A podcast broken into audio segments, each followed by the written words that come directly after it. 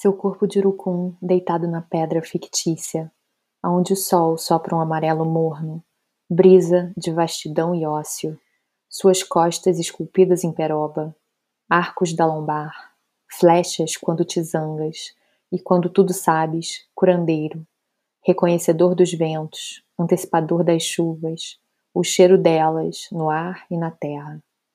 Te ofereço meus seios e imagino que tinges sobre eles padrões que eu desconheço, dedos que percorrem curvas, cores que se misturam às minhas, e eu, em liberdade, antropologicamente sua.